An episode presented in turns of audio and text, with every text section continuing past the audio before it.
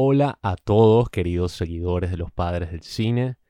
Estamos iniciando una nueva semana en un nuevo mes y quería hablar de un tema que me ha intrigado durante gran parte de mi corta vida, de mis 20 años. Resulta que hace poco estaba metiéndome en los caminos verdes de las películas del internet para descargar varias cosas que tenía pendiente. Y me sorprendí mucho porque estaba buscando una versión de La mirada de Ulises, esta gran película griega de no sé qué Angelopoulos, Theo Angelopoulos. Una película así medio intensa, de los años 70.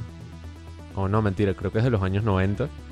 Con Harvey Keitel como protagonista y que es una película que vi hace muchísimos años con el audio desincronizado y dije como que wow, todos los avances tecnológicos apuntan a que seguramente ya podemos conseguir un torrent de esta gran película en 1080 o incluso en 4K. Pero al buscar en todas estas plataformas supuestamente ilegales que me han permitido descubrir todo este cine que amo y adoro, no conseguí ninguna versión disponible. Estuve decepcionado por unos cuantos minutos hasta que vi otra película interesante por descargar y la descargué. Pero a la larga esto me hace pensar en ese tema que me ha cautivado, como les digo, por gran parte de mi vida. Y es el concepto de que hay muchísimas, pero muchísimas películas perdidas. Películas que fueron destruidas, películas que seguramente nunca volveremos a ver y que quedarán para siempre en el misterio de lo que fueron y lo que serían para toda la historia del cine. Aquí es donde les lanzo uno de los datos que más me impactaban cuando me enteré por primera vez de todo este tema un 80% de todas las películas realizadas antes de 1930 están perdidas. No sabemos dónde están, quizás, como les digo, muchas estén destruidas. Se estima que un número un poco más esperanzador, un 15% de las que se hicieron entre 1930 y 1950 también están perdidas. Y todas estas son películas mudas, todas estas películas son aquellas que se remontan a lo que eran los principios del cine.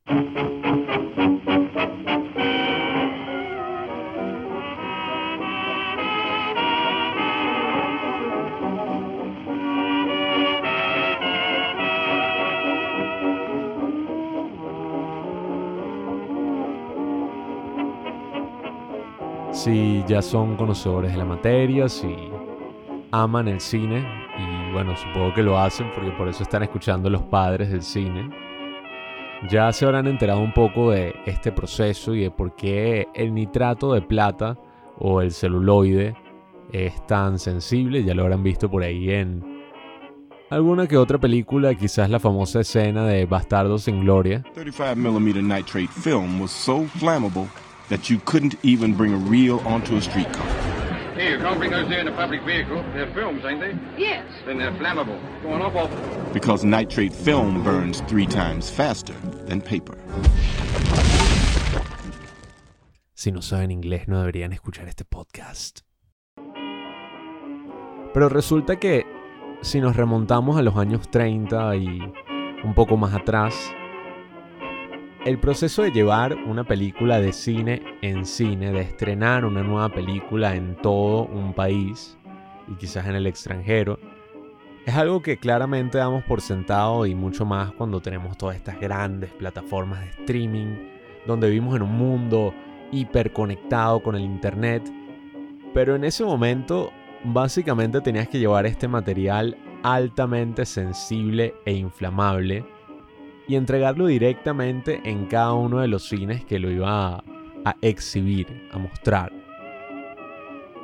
Lo que crea, bueno, una infinidad de problemas, no solo porque quizás cuando se llevaba todo este material cinematográfico, muchos empleados incompetentes sacaban todas las cintas sin saber lo que tenía entre sus manos, mezclaban algunas películas o incluso los mismos proyeccionistas, uno que otro inexperto que dañó varias cintas, varias películas completas o una práctica que era quizás no, este dato no estoy del todo seguro, pero sí lo escuché por ahí. Una práctica que hacían muchos cines en la época era que si una película duraba más de lo previsto, digamos que una película duraba hora y media y ellos querían pasar otras películas durante el día, lo que hacían era acortar la película a 50 minutos, quizás cortando un poquito de aquí, un poquito de allá, quitando algunas escenas de relleno. Y hacían como su propia versión, que era lo que le mostraban al público, y el resto era totalmente desechada. Pero digamos que todo salió bien, digamos que los empleados que recibieron la película la trataron con sumo cuidado, que el proyeccionista pasó la versión entera al público. ¿Qué pasa si ni siquiera pueden devolver este celuloide al estudio? como era muy común también en la época, estudios que se preocupaban era por lo próximo y nunca estuvo en su cabeza y, menos en este arte que estaba en su infancia o incluso estaba en pañales. Nunca estuvo en su mente este concepto de preservar una película como si fuera arte. Y muchísimos cines se quedaron con muchas películas que nunca volvieron a los estudios y que básicamente terminaron enterrando en sus patios por falta de espacio o por pensar que era un sitio donde estas películas iban a estar a salvo de cualquier incendio. Y estas películas ni siquiera lo tenían fácil diciendo que todo salió bien. Por eso es que digo que es un asunto demasiado sensible, así como ese celuloide. Estas películas digamos que llegaron bien, que se preservaron, que se mantuvieron una válvula cerrada pero incluso los mismos efectos del tiempo, si no se le presta atención a estas cintas, pueden terminar por completo con la carrera de grandes actores, grandes actrices, como es el caso de una actriz que ahorita no recuerdo el nombre, Colleen Moore, que dejó sus películas mudas que fue guardando por los años al Museo de Arte Moderno de Nueva York, para después recibir la noticia de que estos se habían perdido por completo por negligencia del personal. Resulta que las películas les habían crecido hongos y nunca fueron descubiertas ni nunca se les prestó atención hasta que la actriz de cine mudo, este ícono, fue a reclamarlas y bueno, no hubo mucho que reclamar. Y más allá incluso esas fotos que vemos de los años 50 o de los años 60 o incluso muchas más recientes de los años 90 o del siglo XXI, de archivos cinematográficos totalmente quemados como el incendio de 1959 en la Cinemateca Francesa, donde vemos una foto en blanco y negro de miles y miles de rollos de cápsulas de celuloide totalmente quemadas y desperdigadas por el piso, con una estructura colapsando de fondo. Y pensamos básicamente cuántos sueños y cuántos autores, cuántas obras maestras se encontraban detrás de todos esos incendios. Cuántos nombres se perdieron para la historia, cuántos grandes títulos fueron totalmente borrados de la historia cinematográfica. Es algo que personalmente me parte el corazón y me hace pensar en cuál es el valor en sí del arte, en si las películas o las cosas que atesoramos mucho en este momento serán preservadas para las futuras generaciones. Y en verdad me hace preguntarme qué será del arte y qué será del cine en muchas décadas al futuro o incluso en siglos. Grandes películas del cine mudo, como es el caso de La Pasión de Juana de Arco, una película de el año 1929 que actualmente es alabada como una de las grandes películas de toda la historia, con sus grandes close-ups de esta actriz sin maquillaje llorando que se han marcado de una forma u otra en el inconsciente colectivo del público. Fue una película que años después de su realización, su director tuvo que ver como esta película era destrozada en uno que otro laboratorio cinematográfico, como años después muchos censores quisieron destruirla y dejar de pasarla en los cines, y que poco a poco fue perdiéndose hasta que ya no existía ninguna copia original de lo que fue esa gran película que conocemos hoy en día y cuyo director falleció pensando que su obra maestra había estado completamente perdida para toda la historia, pero que un milagro en el año 1981, cuando un conserje descubrió una lata de celuloide en un hospital psiquiátrico de Suiza, y que después de muchos procesos de restauración dio un gran estreno en 1983 donde se pudo ver por primera vez después de décadas la versión original de una de las películas más importantes de toda la historia. Esto me hace pensar también en otras películas como la primera película animada de toda la historia de 1917, El Apóstol de Quirino Cristiani, un argentino, otra de esas películas que también fue devorada por la historia, devorada por el tiempo y que quizás nunca podremos ver después de que uno de los laboratorios de Quirino Cristiani, este gran pionero del cine de animación, el primer animador cinematográfico de toda la historia, vio como todo su trabajo se quemó en un incendio, perdiendo todas sus cintas originales, todos sus dibujos, Después de eso básicamente se retiró completamente del cine. Y como les digo, esto me hace pensar más que nada y reflexionar sobre cuál es el valor de las cosas que estamos haciendo actualmente. Yo soy de esas personas maniáticas que suele guardar todo en su computadora, todas las cosas que graba, todas las cosas que edita. Y cada vez que me toca borrar algo, lo hago con muchísima cautela porque he perdido más de una vez cosas valiosas para mí, voces de familiares que ya no están, algunas grabaciones, fotos importantes que se borraron por algún error técnico.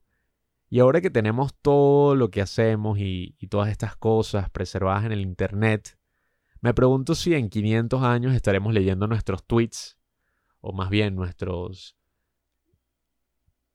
descendientes estarán leyendo todas las cosas que pensábamos, que hacíamos online, así como leemos esos registros de hace 500 años o incluso más atrás en estos papeles antiguos totalmente desperdigados.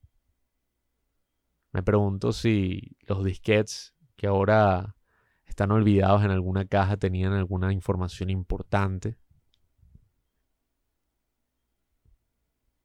Y creo que la mejor reflexión que ha salido al respecto de todo este tema, de no solamente el valor del cine, sino del valor del arte en general y qué es lo que va a permanecer en el tiempo. Me gustaría atribuírselo a una de mis escenas favoritas en la película F for Fake, una especie de documental y videoensayo muy extraño realizado por Orson Welles, una de sus últimas obras, donde hay un momento en que Orson Welles camina por la catedral de Chartres, Chartres, no sé cómo se pronuncia, y reflexiona sobre una de las grandes obras arquitectónicas del arte. this has been standing here for centuries. The premier work of man, perhaps, in the whole Western world.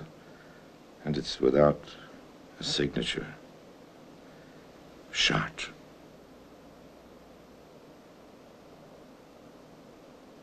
A celebration to God's glory and to the dignity of man.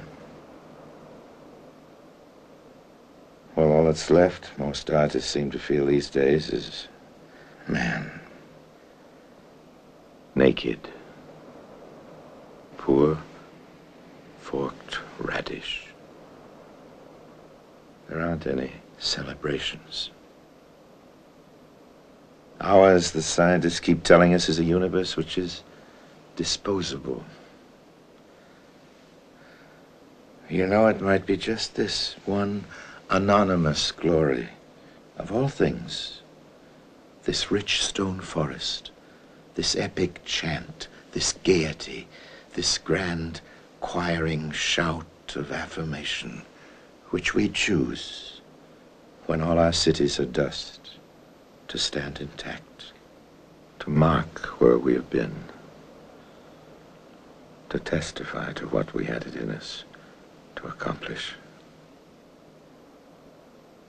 Our works in stone, in paint, in print are spared, some of them for a few decades or a millennium or two, but everything must finally fall in war or wear away into the ultimate and universal ash the triumphs and the frauds, the treasures and the fakes, a fact of life. We're going to die. Be of good heart. Cry the dead artists out of the living past. Our songs will all be silenced. But what of it? Go on singing. Maybe a man's name doesn't matter all that much. Me gustaría que reflexionaran un poco sobre este tema, sobre estas preguntas a lo largo de esta semana. Pensaran eh, si tienen un chance, investigaran sobre todas estas grandes películas que siguen perdidas y que esa es la parte todavía esperanzadora de todo este tema, hay muchas películas, como fue el caso de Juana de Arco y otras películas que también se pensaban perdidas en su momento, que son encontradas en un depósito, eh, en un archivo cinematográfico, en colecciones privadas. Y muchos amantes del cine tenemos la esperanza de que eso ocurra. Eh, otro gran ejemplo es el caso de Noferatu, que también estuvo perdida como en la actualidad se encuentran perdidas muchísimas, casi todas las películas de su director, de Murnau. Y quién sabe, quizás uno de ustedes, revisando ese cofre viejo que tenían sus bisabuelos en el sótano de su casa, encuentren la próxima obra maestra que estaba olvidada y nos reconectemos con nuestro pasado y toda esa gente cuyos sueños se perdieron. Investiguen un poco sobre todas esas grandes películas perdidas. Les recomiendo investigar sobre la historia de London After Midnight, que es como la película perdida más famosa para todos los cinéfilos.